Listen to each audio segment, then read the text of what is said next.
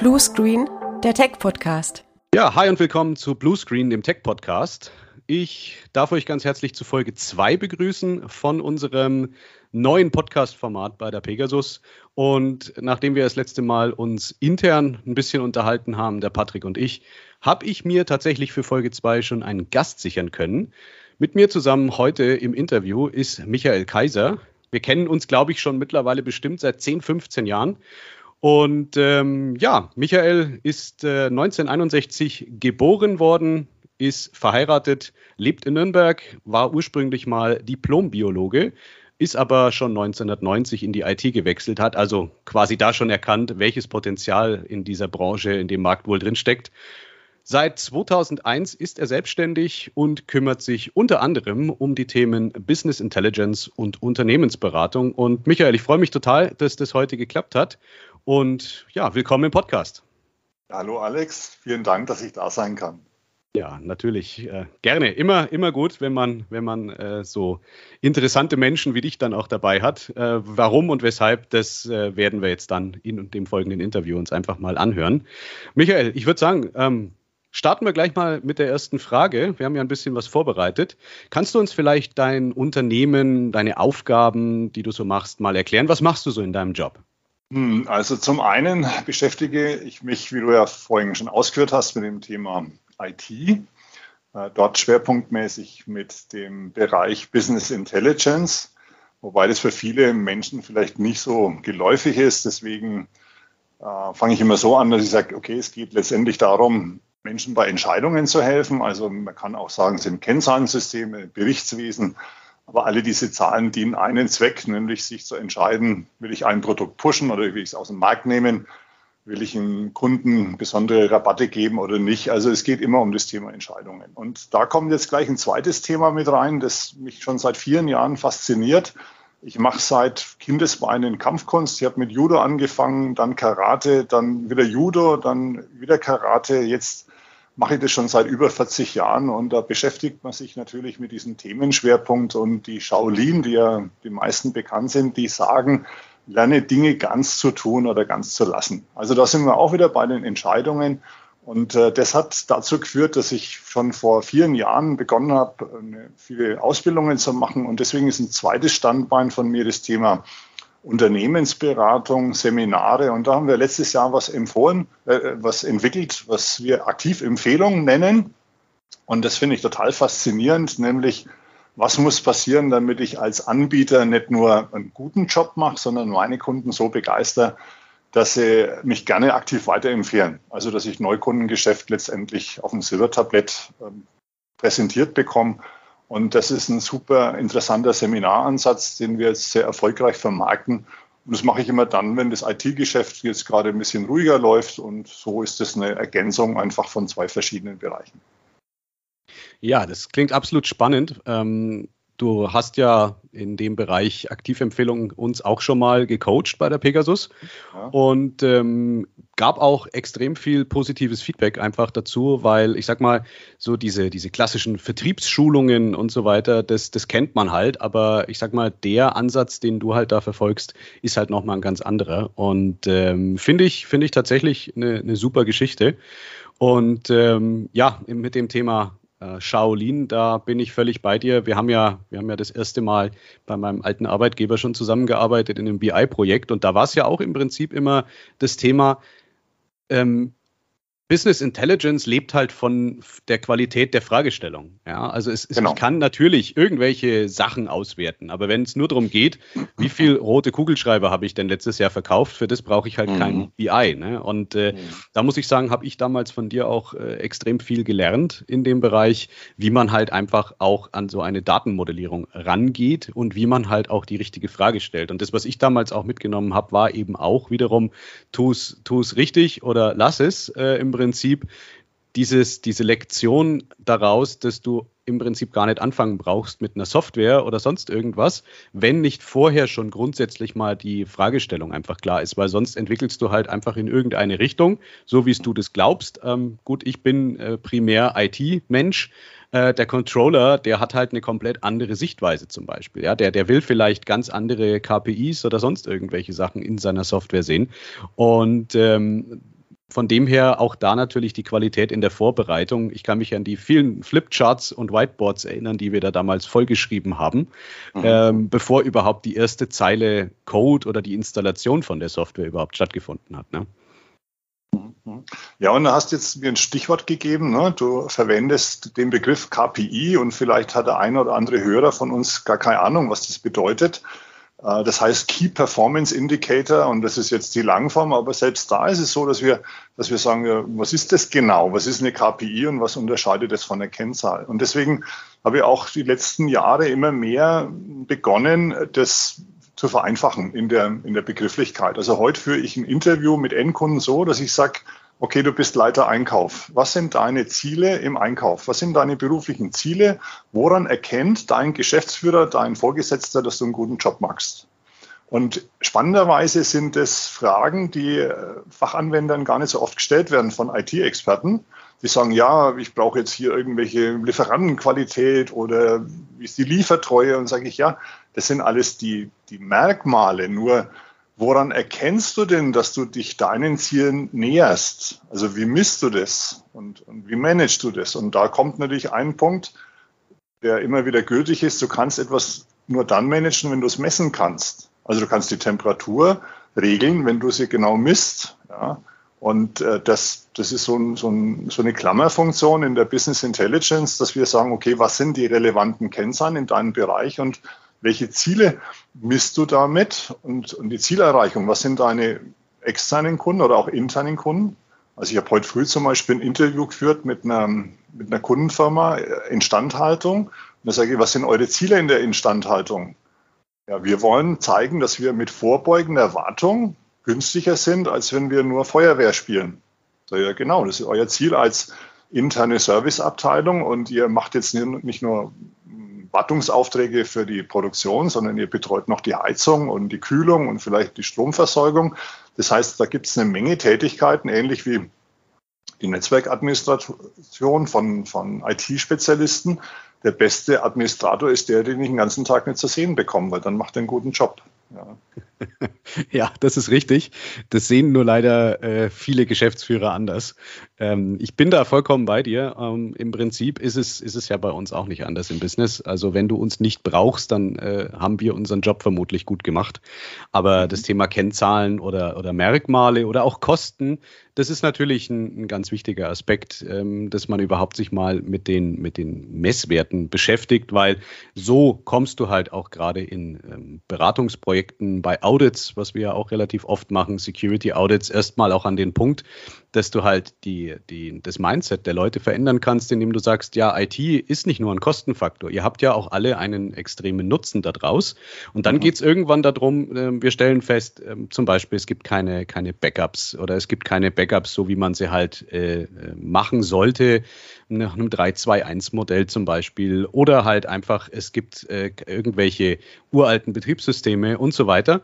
Und dann höre ich ganz oft, ja, ich kriege halt keine Freigaben dafür. Und da habe ich vor längerer Zeit mal auch einen Blogartikel zugeschrieben äh, bei mir auf meinem eigenen Blog zum Thema, wie sage ich es meinem Chef? Und äh, wenn du mhm. es halt schaffst, als IT-Verantwortlicher das Mindset von dir selber auch Richtung äh, Betriebswirtschaft mal ein bisschen zu verändern. Und das muss gar nicht wild sein dann kannst du vielleicht auch ganz anders argumentieren, indem du den Menschen, die mit Zahlen leben und die nach Zahlen steuern, einfach mal dieses Thema auch präsentierst, indem du halt äh, einfach dir zum Beispiel die Bilanz vom letzten Jahr schnappst und überlegst, okay, wir haben jetzt so und so viele äh, Tausende oder Millionen Euros letztes Jahr gemacht. Ähm, wir haben 220 Betriebstage, also ganz einfache Milchmädchenrechnung. Das, was letztes Jahr in der Bilanz steht, durch 220, kommt dabei im Schnitt raus. Das verdienen wir an einem Tag. Im Umkehrschluss, was kostet mich denn ein Ausfall von einem Tag, weil mein System mit Ransomware genau. verschlüsselt wurde? Genau. Äh, und was kostet mich die Maßnahme, um das zu verhindern? Und dann kommt man relativ häufig einfach auf einmal äh, ganz anders bei der Geschäftsführung auch mit dem Thema durch. Es liegt halt einfach oft auch in, dem, in der Argumentationslücke, die halt einfach zwischen den verschiedenen Welten eben Technik oder beratende Firma wie wir und eben Geschäftsführern einhergeht. Und da kommt man eben mit, mit dem Umdenken, mit dem, mit dem Wechsel vom Mindset einfach äh, wesentlich weiter, indem man halt diese Dinge mal gegenüberstellt. Gut, Michael. Ähm, was sind denn deine aktuellen Themen so? Was, was machst du gerade im Moment? Ja gut, ich habe Brot- und Buttergeschäft. Das heißt also, ich habe äh, IT-Projekte, jetzt gerade ein ganz großes, das über ein Jahr läuft, dann ähm, zwei, drei kleinere Projekte, die mitlaufen und die zeitlich recht entspannt sind. Das heißt also, äh, ich begleite Firmen, die neue ERP-Software einführen. Also ERP sagt einem was, wenn wir, wenn wir SAP sagen oder Navision, in dem Fall ist es IFS Applications, das ist ein Anbieter aus Schweden. Und da habe ich mich die letzten Jahre darauf spezialisiert und der jetzt aktuelle Kunde will zum 1.1.22 live gehen. Einer meiner Bestandskunden ist jetzt zum 1.5. live gegangen, ist von Navision auf IFS umgestiegen und ich habe den da sehr erfolgreich begleiten können.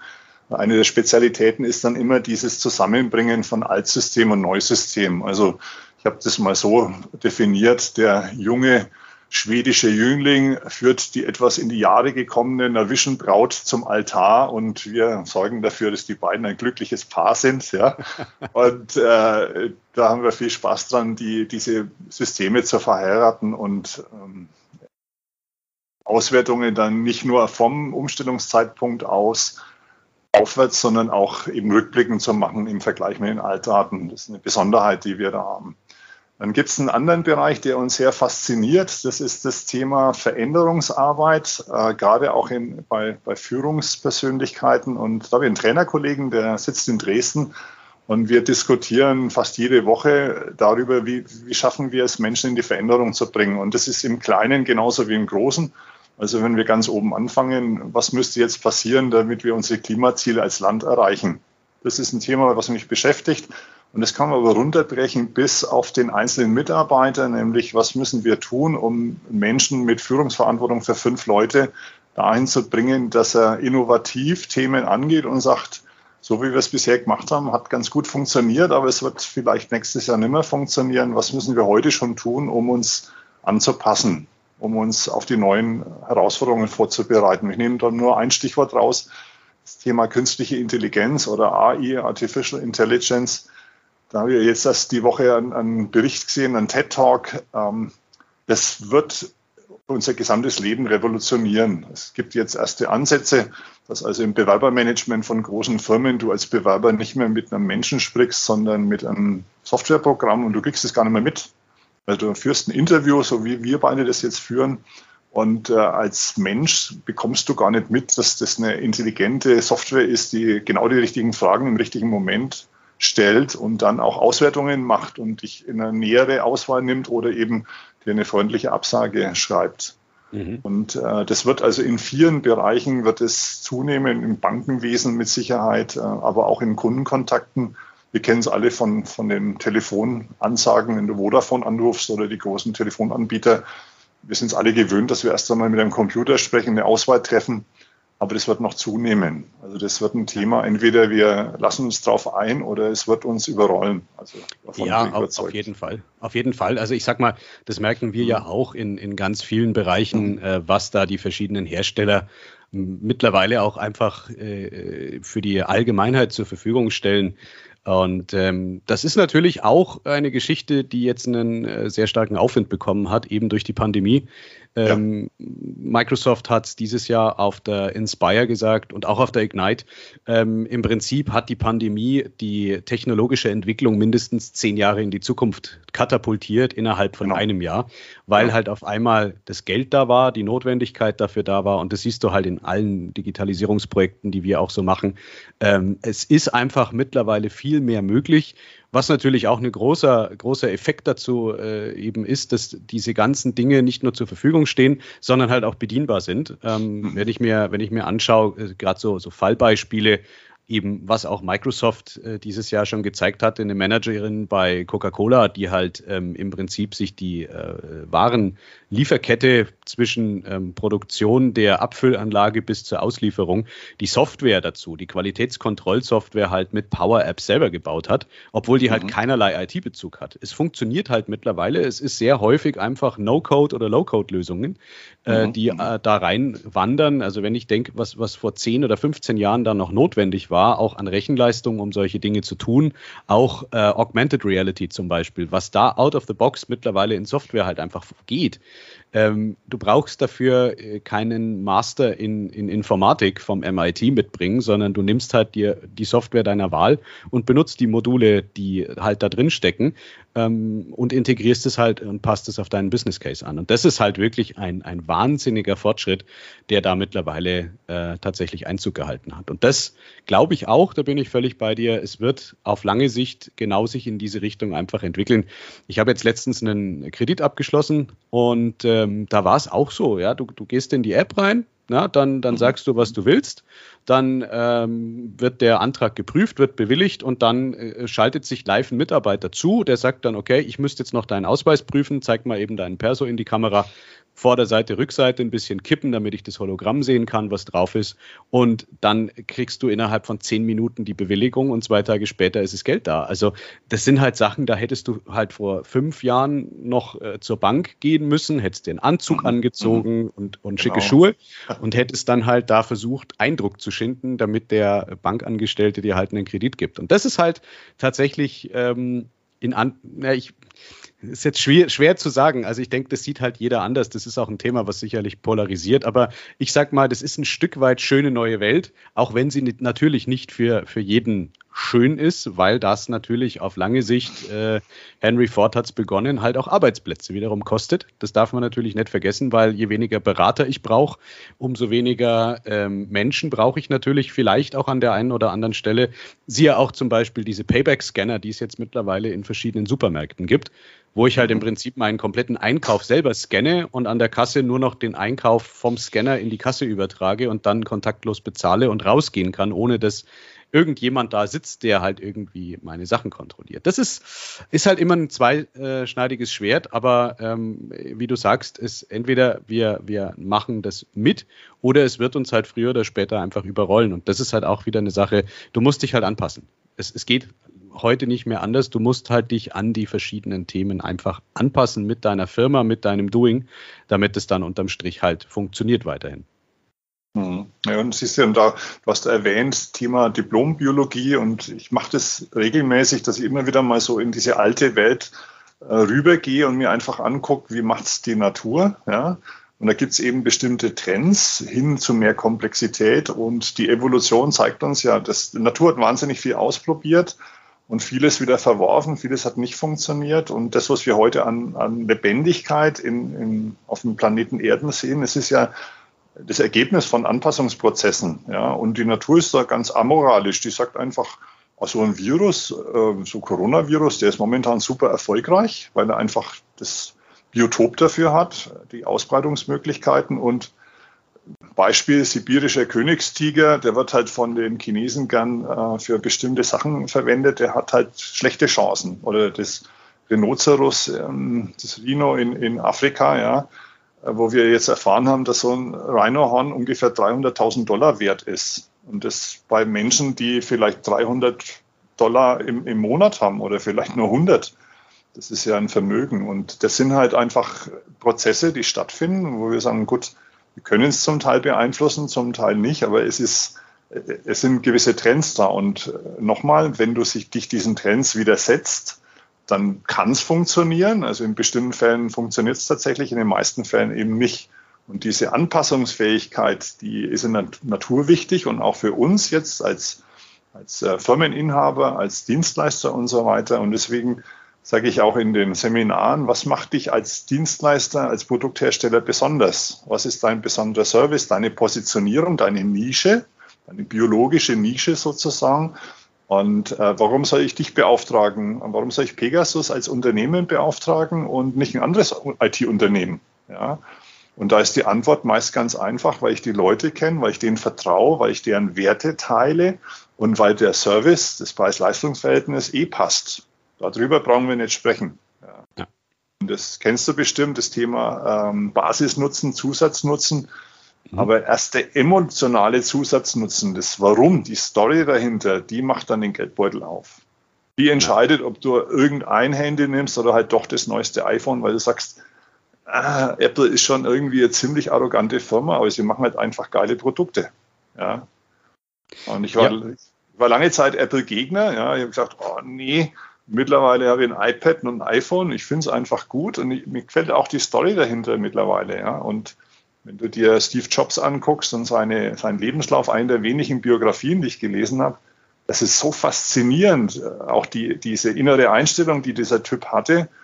Ja, der hat ja äh, seine ersten Apple-Shops waren weltweit die Geschäfte, die den höchsten pro Quadratmeter Umsatz weltweit hatten. Da kam kein ja, Juwelier richtig. mit, kein äh, Sportwagenverkäufer und das ist, das ist, ja auch eine Leistung, die die wenigsten kennen heute, weil sie sagen, ja, ich kenne iPhone, iPad, aber dass er, ich glaube, vier oder fünf Businessbereiche revolutioniert hat mit seiner Denke, ja, das vergisst man oft.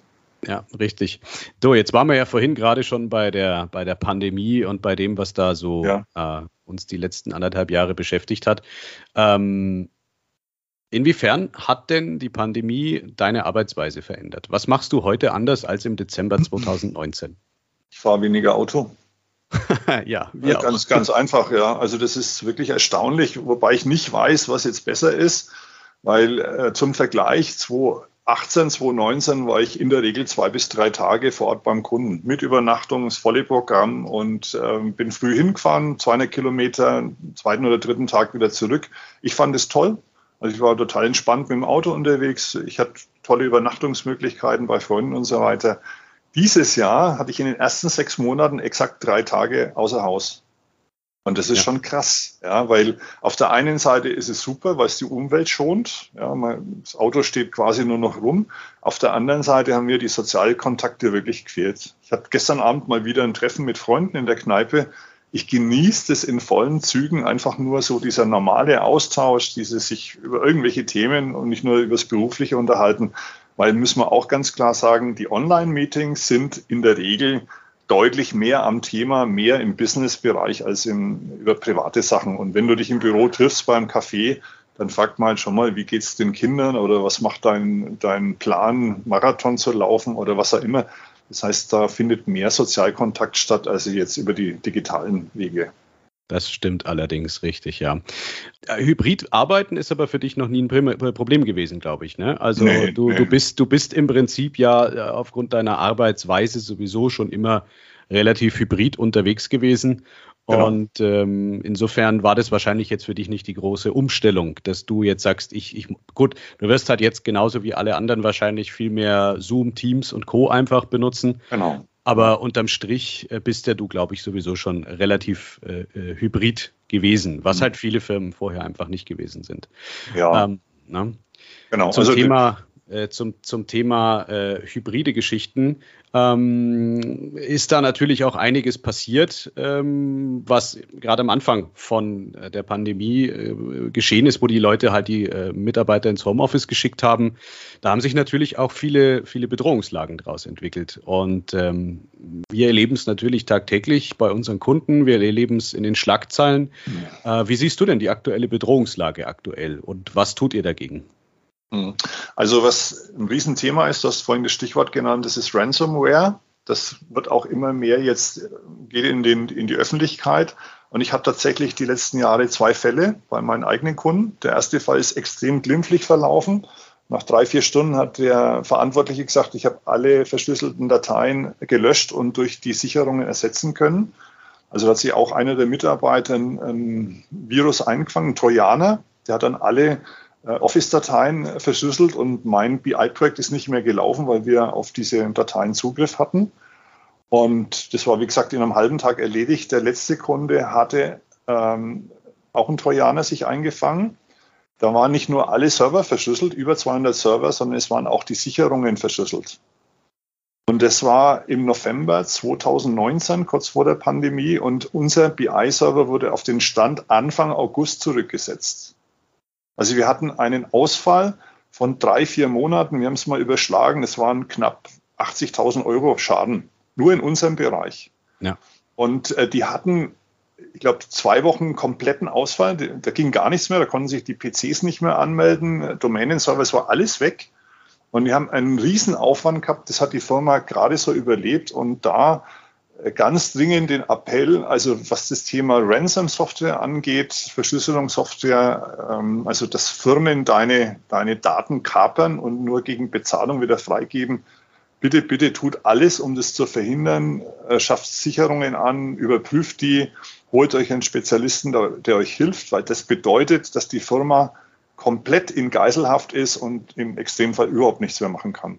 Ja, richtig. Das ist auch das, was wir halt immer wieder ähm, in Terminen auch sagen. Es ist schön, wenn du Backups hast, aber wenn die Backups halt von den äh, äh Produktivsystemen aus erreichbar sind, ähm, dann hast du halt ein Problem, weil die Backups lassen sich halt auch genauso verschlüsseln. Die letzten Angriffe zeigen es ja gerade so diese ganzen Supply Chain Angriffe, die zurzeit ja äh, auch wieder ganz, ganz groß in Mode gekommen sind, sind natürlich ein Großteil auch davon dieser Probleme.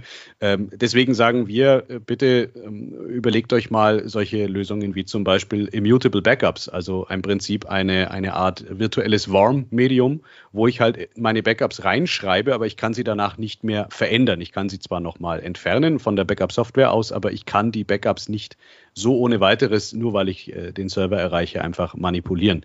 Äh, geht halt in, in vielen Bereichen. Ähm, wir haben jetzt halt die ja, wie soll ich sagen, die, die, die teilweise doch etwas, etwas einfache Sichtweise von den doch sehr komplexen IT-Themen, die sich jetzt halt an vielen Stellen rächen. Ja, zum Beispiel auch Server, die halt äh, ungehindert überall hin ins Internet kommen. Ähm, ja, warum? Wozu muss denn mein Domain-Controller äh, auf alle Webseiten und alle Adressen im Internet zugreifen können? Im Prinzip reicht es, wenn er halt zu seinen Kerndiensten kommt, ähm, maximal, wenn er vielleicht noch irgendwo an der Cloud hängt, dann seine Cloud-IPs erreicht. Aber sonst muss der ja eigentlich nirgendwo hin. Und dann natürlich, wie immer, das, das äh, altbekannte Problem, Linux hat seit, seit Ewigkeiten schon abgeschafft. Die Leute haben teilweise einfach zu viel Rechte mit denen sie arbeiten tagtäglich. Ja. Und das ja. führt natürlich dann dazu, dass diese Dramatik da ist. Ich finde es schade, ähm, dass es äh, dieses Lernen durch Schmerzen geben muss, aber äh, es, man merkt auch mittlerweile, dass ein Umdenken stattfindet, dass einfach IT-Systeme noch wesentlich besser betreut werden, ähm, genauer kontrolliert werden. Und das führt natürlich dann auch eine positive Veränderung auf lange Sicht herbei. Zum Thema Veränderung. Ähm, wie glaubst du, wird sich die Arbeits- und IT-Welt in den nächsten fünf bis zehn Jahren verändern müssen? Also das ist wirklich eine sehr, sehr umfangreiche und schwierige Frage. Wir hatten ein Thema kurz angerissen, das Thema äh, Artificial oder künstliche Intelligenz. Das wird mit Sicherheit eine Riesenrolle spielen die nächsten Jahre.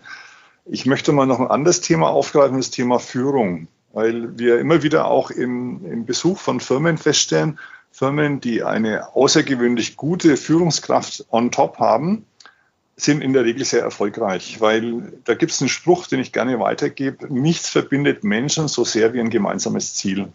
Also nimm die Apollo-Mission von Amerika, initiiert durch den Sputnik-Schock. Also die Amis haben wahnsinnig Angst gehabt, dass die Russen schneller sind.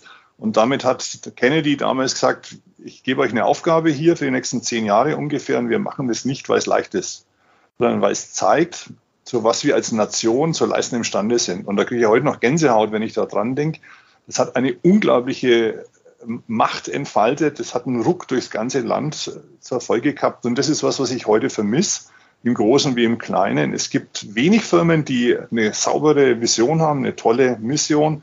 Und die, die das haben, die entwickeln un unglaubliche Kräfte. Und zwar einfach deswegen, weil sie jeden Mitarbeiter mitnehmen. Und damals bei der NASA wird erzählt, dass Unternehmensberater die Leute gefragt haben, unter anderem die Putzfrau, was machen Sie hier? Und die Antwort war, wir schicken Menschen zum Mond. Und wenn du diesen Spirit bis runter zum einfachsten Arbeiter bringst, dann, äh, dann kannst du Ungewöhnliches erreichen, weil dann die Mitarbeiter nicht nur ihren Job machen und streiken um bessere Löhne, sondern sich überlegen, wie können wir einen Teil dazu beitragen, damit es unserer Firma gut geht und unsere Arbeitsplätze gesichert sind. Und das fängt immer mit guter Führung an, also ja. der Fisch schwimmt dorthin, wo der Kopf hin zeigt. Und wenn alle sagen, das ist eine Richtung, wo wir mitgehen wollen, dann äh, entwickelst du diese Kräfte. Und im anderen Fall ist es so, dass die guten Leute als erstes von Bord gehen und dann dieser Drain, Brain Drain dann stattfindet und die Leute halt dorthin gehen, wo sie sich besser ähm, realisieren können oder, oder verwirklichen können. Und dieser Kampf um gute Köpfe wird noch zunehmen. Also das ja. sehe ich auch, dass einfach die, die wirklich guten Leute sich ihre Arbeitgeber raussuchen können.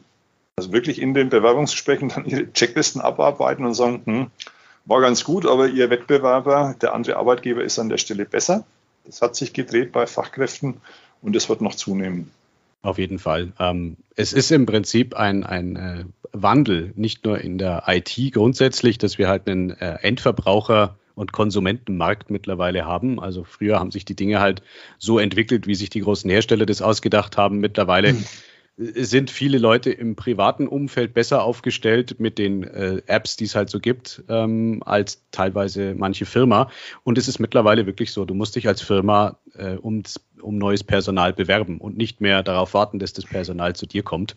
Ähm, was, was da natürlich auch ein ganz guter Leitsatz ist, den, den viele Größen in der nicht nur IT geprägt haben, ist halt einfach always hire people smarter than you.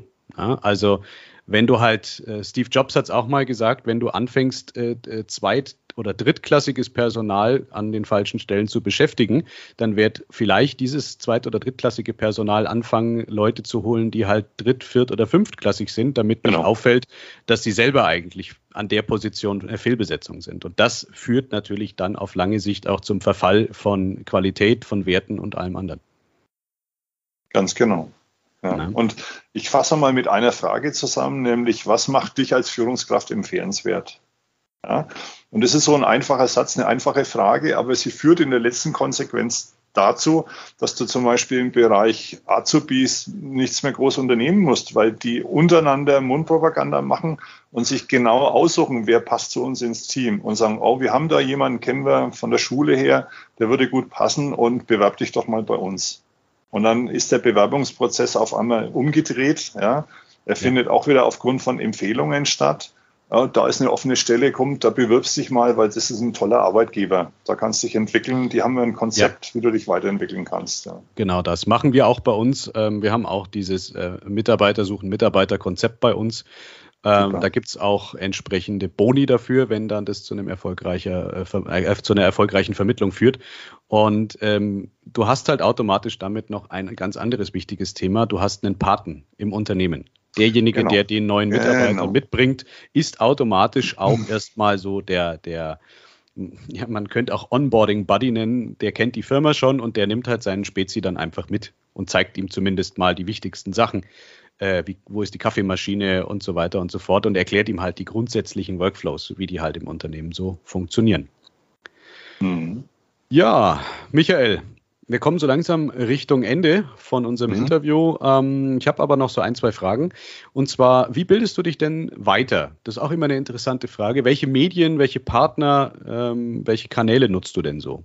Mhm. Also ich habe aufgehört, Tageszeitung zu lesen. Also ich bin mittlerweile ein Riesenfan von der Zeit, also die wochenweise kommt, immer Donnerstag, freue mich dann schon immer die ganze Woche, Donnerstag früh die, die, Artikel zu lesen. Die haben eine Wahnsinnsqualität und das ist einfach ein Niveau, das ich sehr schätze, äh, umfassend und immer wieder auch tolle Anregungen.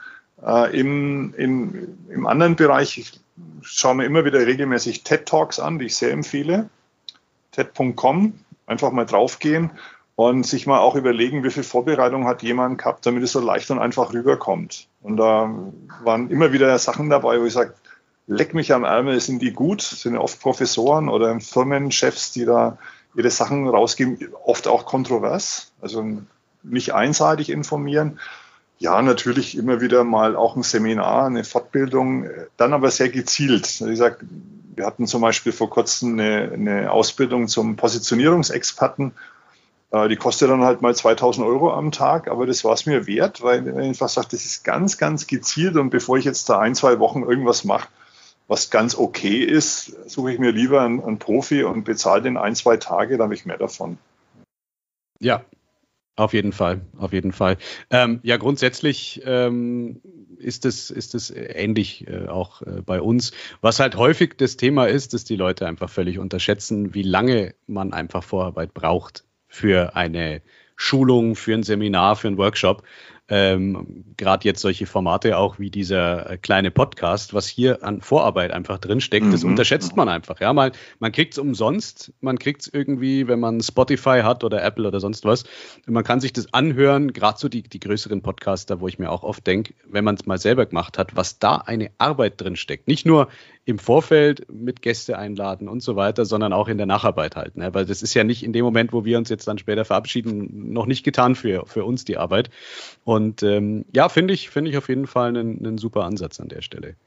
Mhm. Was machst du denn, ähm, wenn du nicht arbeitest? Wie kommst du runter? Wie kannst du dich entspannen? Was, was machst du da so? Naja, das, da könnten wir jetzt noch stundenlang drüber sprechen. also wir haben, ja genau, wir haben zu Hause vier Schäferhunde. Also ich bin jeden Tag schon mal so ein, anderthalb Stunden Gassi gehen. Ja, statt in die Arbeit zu fahren, ist das eben die Zeit, die ich früh und abends zubringe. Äh, meine Frau züchtet Rassekatzen, wir haben einen riesen Garten. Äh, und dann kommen erst die Hobbys. Ja, also ich fahre sehr viel Mountainbike, ähm, noch ganz klassisch, ohne E-Antrieb. Äh, ich mache, wie ich erwähnt habe, Kampfkunst. Da versuche ich auch zweimal die Woche zu trainieren, manchmal mehr, wenn es auf Prüfungen geht. Dann ein Thema, was wir jetzt auch seit vielen Jahren machen, äh, ein Wochenende, das sind Kettensägenskulpturen. Also, dass wir wirklich mit der Kettensäge versuchen, aus dem Stamm irgendwas rauszuhauen, was dann nach was ausschaut. Okay, äh, mit Holz aber, nicht mit Eis. Ja, ja, mit, genau, mit Holz. Wobei ich das mit Stein auch mal probiert habe, aber das mhm. macht mir nicht so viel Spaß vom, vom okay. Material, weil der Geruch von frischen Sägespänen, der macht auch was mit einem. Ja. Und das ist halt einfach ein Männerding. Also wir haben einfach riesen Spaß dabei und gucken halt, ob was rauskommt. Dann habe ich ein Thema, was mich wirklich sehr intensiv beschäftigt auch. Ich habe letztes Jahr eine Ausbildung zum Sterbebegleiter begonnen und vor kurzem abgeschlossen. Das wollte ich erst machen, wenn ich in Rente gehe, aber dadurch, dass meine Mama letztes Jahr sehr plötzlich verstorben ist, habe ich gesagt, ich ziehe das jetzt vor. Und das ist etwas, was ich jedem nur wärmstens empfehlen kann, weil du triffst da Menschen, die einfach unglaublichen Tiefgang haben. Also eine zum Beispiel arbeitet im Kinderhospiz, also hat begleitet sterbende Kinder, wo ich sage, ah, wie schafft das überhaupt ein Mensch? Mhm. Und das sind für mich die ganz großen Vorbilder. Also wenn jemand Chef ist von einem 1000-Mann-Unternehmen, sage ich, ja, ist okay. Aber wenn du es schaffst, ein fünfjähriges Kind in den letzten Wochen seines Lebens zu begleiten, habe ich dafür mehr Respekt. Ja. Und vor allem, weil es, es macht mich selber demütig, dankbar und nachdenklich, weil es gibt halt eine Menge Leute, die kennen nur ihren Job und dann fallen sie in ein großes Loch, wenn er mal weg ist. Und das wird mir sicherlich nicht passieren, weil ich sehr viele Interessen habe und und auch unter dem Beruf eine Berufung verstehe und sage, ich mache das, was mir wirklich Freude macht ja, und das mit Herzblut. Und nur dann kannst du außergewöhnliche Leistungen vollbringen und auch immer wieder die Frage stellen, was kann ich morgen besser machen, anders machen als heute. Ja, ja Wahnsinn. Ja, wie gesagt, also du, du hast sehr, sehr, sehr viele Interessen und ähm, das hat mich auch äh, von Anfang an schon begeistert in unserer Zusammenarbeit. Und äh, finde ich, finde ich wirklich eine äh, ne, ne schöne Idee auch, äh, das mit der, mit der Sterbebegleitung. Eine ehemalige Kollegin von mir hat damals einen ähnlichen Weg eingeschlagen, die ähm, eben in die Altenpflege gegangen ist, aus ihrem super gut bezahlten Job im Controlling, einfach weil sie äh, mehr Sinn gesehen hat darin, Altenpflege zu machen, für viel, viel, viel weniger Geld, aber einfach, weil es für sie ethisch wichtiger war, einfach das das zu machen, als äh, für irgendeinen Großkonzern halt äh, Geld zu verdienen. Und das muss ich sagen, das ist natürlich eine, eine Sache der Überzeugung und da ziehe ich äh, meinen nicht vorhandenen Hut natürlich jederzeit vor solchen Menschen und vor solchen Entscheidungen. Hast du denn abschließend noch eine Nachricht oder eine Botschaft, die du unseren Hörern mitgeben möchtest? Da habe ich auch lange drüber nachgedacht über so eine Frage und dann ist mir was sehr Lustiges eingefallen und zwar pflege deine Freundschaften und Kontakte, du weißt nie, wenn sie mit einem Podcast-Thema um die Ecke kommen. Also, lieber Alex, ja. wir kennen uns, wie du gesagt hast, schon sehr, sehr lange und ich habe spontan zugesagt, ich hatte viel Freude in der Vorbereitung, jetzt auch in der Durchführung und ich hoffe, dass für den ein oder anderen Hörer und Hörerin was dabei ist und äh, herzlichen Dank dafür. Ja, ich habe zu danken, Michael. Ähm, wie finden dich denn Leute, wenn jetzt jemand sagt nach der heutigen Folge, wow, das ist äh, wahnsinnig spannend, was der Michael da so alles tut. Wie können Leute dich denn kontaktieren? Hast du, hast du bestimmt eine Webseite? Ich habe zwei Webseiten. Das eine ist ganz einfach, das ist die Kaiser Consult.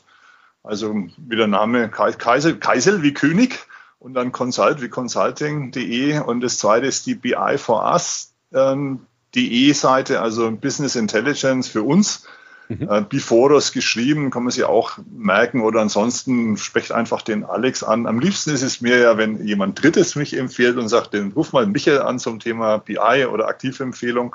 Ich empfehle dir den. Weil damit ist natürlich das Eis ganz anders gebrochen, als wenn mich die Leute recherchieren ja. und dann auf einer Homepage sind und sagen, hm, rufe ich ihn jetzt an oder nicht.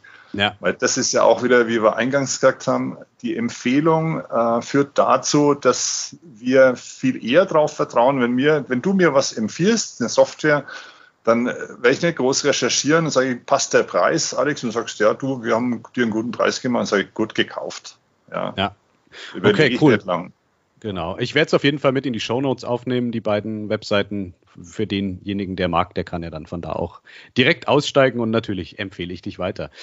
Michael, ich äh, danke dir ganz herzlich für, die, äh, für das heutige Interview und ähm, ja, insofern auch an unsere Zuhörer. Vielen Dank fürs Zuhören. Ist heute mal ein bisschen eine längere Folge gewesen, ähm, ist aber, glaube ich, auch äh, durchaus legitim und notwendig, einfach auch mal ein bisschen in die Tiefe zu gehen. Wir haben heute viel gehört, haben äh, uns viel unterhalten. Nochmal, Michael, an deine Stelle vielen Dank. Und für alle anderen ähm, schon mal so als kleine Vorankündigung. In Folge 3 machen wir das Ganze dann wieder zu einer internen Folge. Wir werden äh, so eine Art Flash-Briefing dann machen zu einem Thema, was ich heute noch nicht verrate, damit ihr auch noch ein bisschen gespannt sein dürft, was wir da so machen. Und dann würde ich mich freuen, wenn wir uns beim nächsten Mal wieder hören. Dankeschön, Michael, macht's es gut. Bis dahin. Ciao. Ciao, ciao, Alex.